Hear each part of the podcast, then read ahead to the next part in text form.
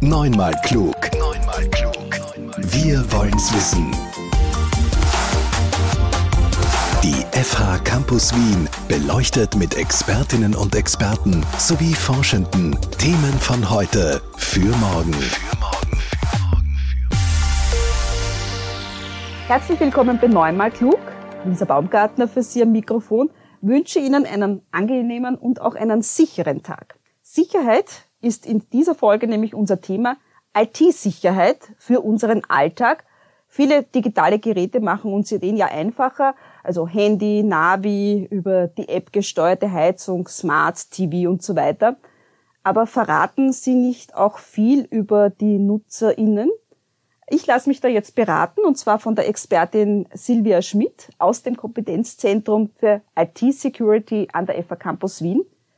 Beraten können Sie sich, liebe Zuhörende, übrigens auch lassen und auch informieren. Das Kompetenzzentrum lädt Sie nämlich zu einer Konferenz ein. ITS Now. Für Fachpublikum ist diese Konferenz und auch für alle Userinnen, die ihren digitalen Alltag eben sicherer machen wollen. Auch darüber reden wir.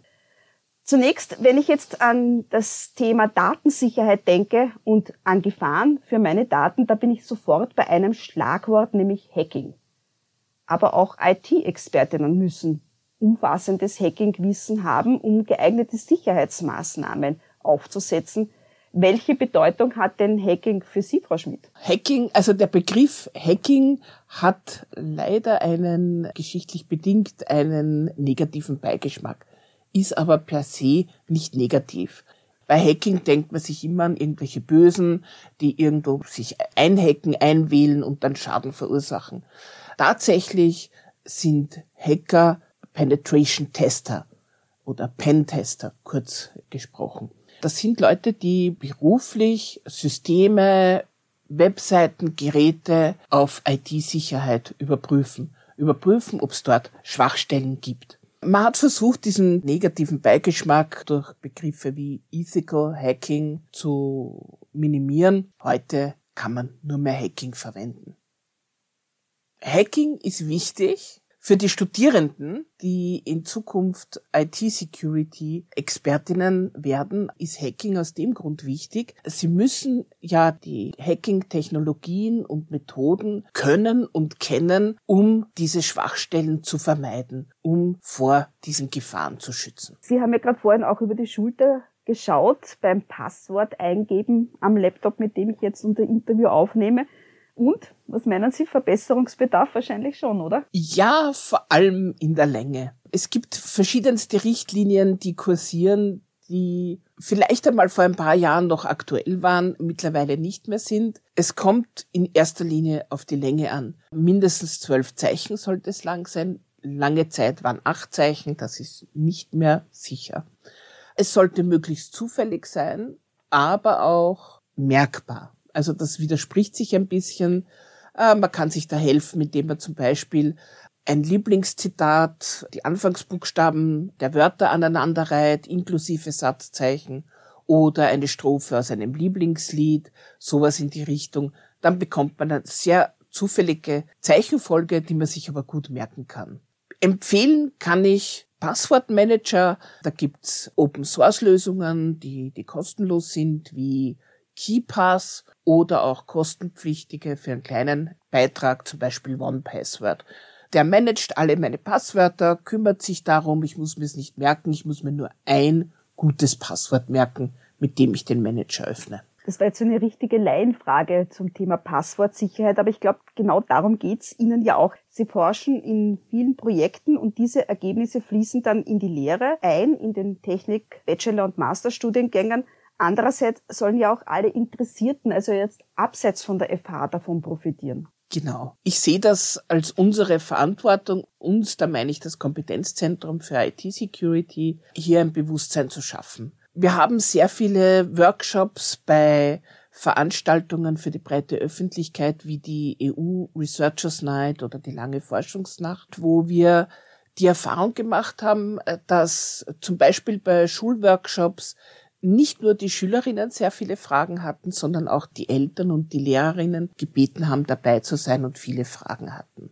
Die Idee für dieses Event habe ich ja schon seit drei Jahren und dank der Wiener Wirtschaftsagentur ist es jetzt realisierbar.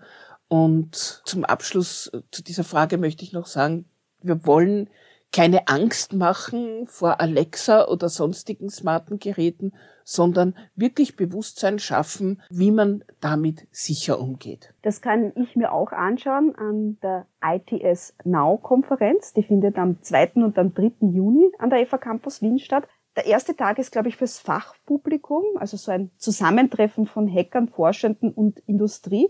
Und Sie haben da ein paar ganz große Namen auf der Liste der Vortragenden, oder? Ja, also wir haben zwei weltweit anerkannte IT-Security-Gurus, sage ich ganz mhm. gerne. Dass der Bruce Schneier in Person kommt, das ist eine kleine Sensation. Jeder, der in der IT tätig ist, vor allem IT-Security, kennt ihn. Also sein Buch über angewandte Kryptographie war mein Lieblingsbuch im Studium. Und er ist sehr schwer in Person zu bekommen. Das heißt, er reist aus der USA an? Ja, er ist auf der Harvard University tätig und kommt hier und da zu Konferenzen nach Europa und diesmal kommt er für die ITS Now. Der zweite ist der Peter Goodman von der University of Auckland in Neuseeland mit ihm haben wir schon eine jahrelange Freundschaft, möchte ich fast sagen. Und er war vor Corona regelmäßiger Vortragender bei unseren Campus Lectures IT Security. Und er ist äh, den Expertinnen bekannt als Entwickler von PGP zum Beispiel.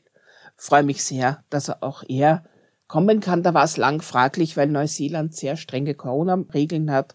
Aber er kommt, hat schon zugesagt, hat schon sein Ticket. Ja, an dem Tag steht im Fokus, dass wir uns austauschen mit anderen Kolleginnen von Firmen, Unternehmen, aber auch natürlich andere Bildungseinrichtungen wie die TU Wien, Uni Wien, Technikum haben sich auch äh, einige angesagt etc. Also wir sind wirklich sehr breit aufgestellt. Es dreht sich alles ums IoT und Security und neben den Fachvorträgen gibt's auch einige sehr interessante Workshops. Zum Beispiel hat ein Studierender jetzt ein Pentesting-Tool für Bluetooth-Hacking entwickelt. Dann haben wir auch so einen Capture the Flag-Wettbewerb für Bluetooth und ganz interessant auch eine sogenannte Cold Boot-Attacke.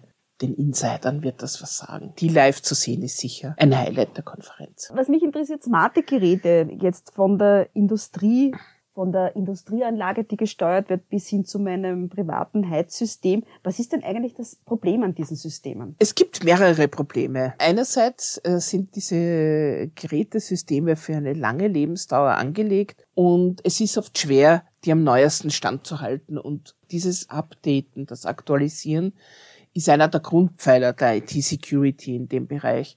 Das nächste Problem ist, dass wir im IoT sehr oft mit kleinen Sensoren, kleinen Mikrocontrollern. Also wenn man sich jetzt vorstellt, zum Beispiel der smarte Kühlschrank, dann ist da eine kleine Einheit drinnen, die eben wie ein kleiner Rechner, die eben sorgt für die Verbindung, für die Netzwerkanbindung etc. Und diese Devices haben einfach nicht die Ressourcen, sei es jetzt vom Speicher her, von der Performance her, wie ein normaler Rechner oder ein Handy. Und Security benötigt halt Ressourcen. Und das ist das Problem. Das große Problem der Security im IoT, im Internet of Things, ist die Anbindung ans Internet. Als der Tim Berners-Lee Ende der 80er, Anfang der 90er Jahre das Internet entwickelt hat, sozusagen, also dieses HTTP und, und HTML und so weiter, so wie wir das Internet heute nutzen, war das per se unsicher. HTTPS, das mit dem kleinen Schloss im Browser, das kam ja erst später. Ja, und das Aktualisieren, was ich angesprochen habe, das ist eines meiner Themen in der Forschung. Das ist das Secure Firmware Update over the Air. Das heißt, dass wir diese Update-Prozesse, die müssen über die Luftschnittstelle stattfinden und die sicher zu gestalten. Das ist einer der kritischen Prozesse im Internet of Things. Sie haben vorher die Workshops angesprochen. Es gibt natürlich Live-Hacks.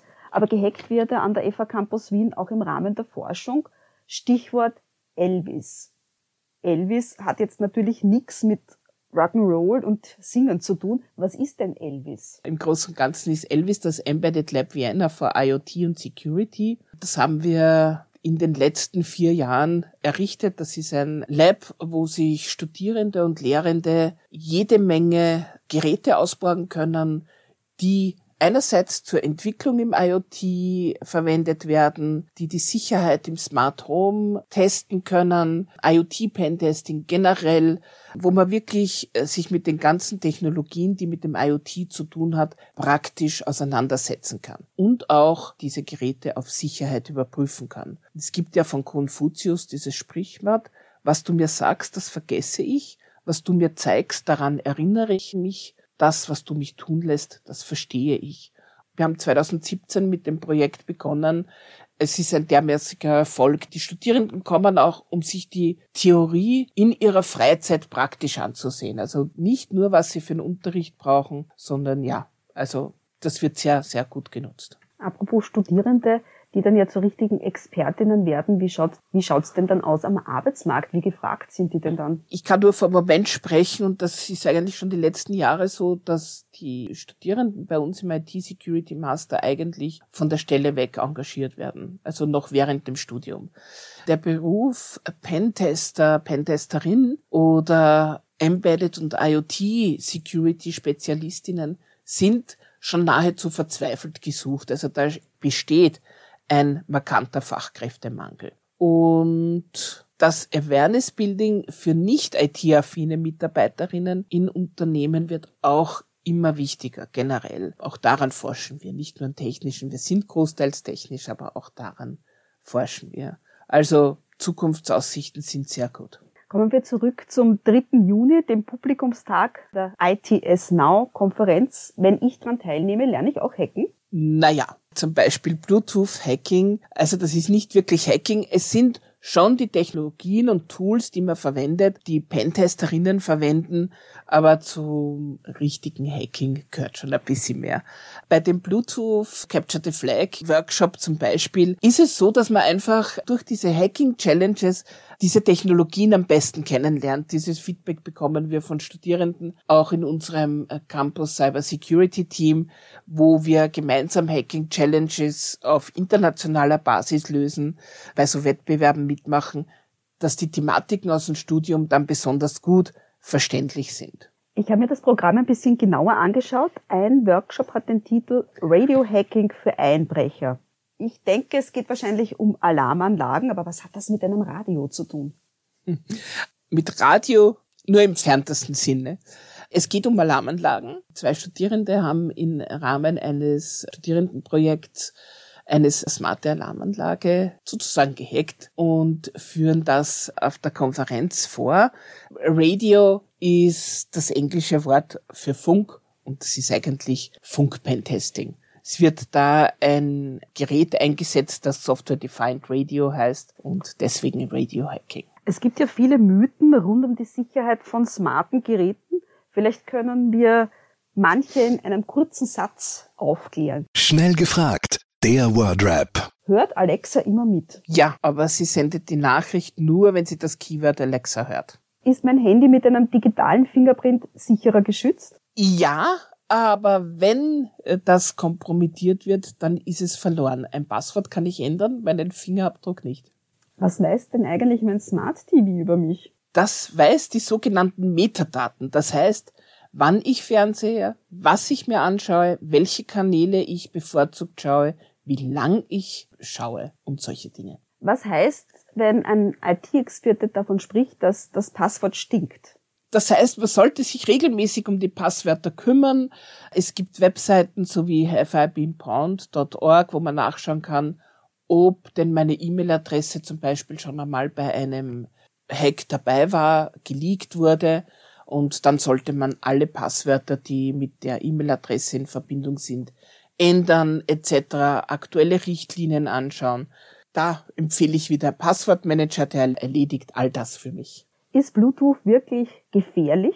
Das kommt darauf an. Es gibt verschiedene Sicherheitsstufen. Sie kennen das vielleicht, dass man bei manchen Dingen, die sich automatisch verbinden mit Bluetooth, wo man keinen Code oder irgendwas eingeben muss, das ist die niedrigste Sicherheitsstufe.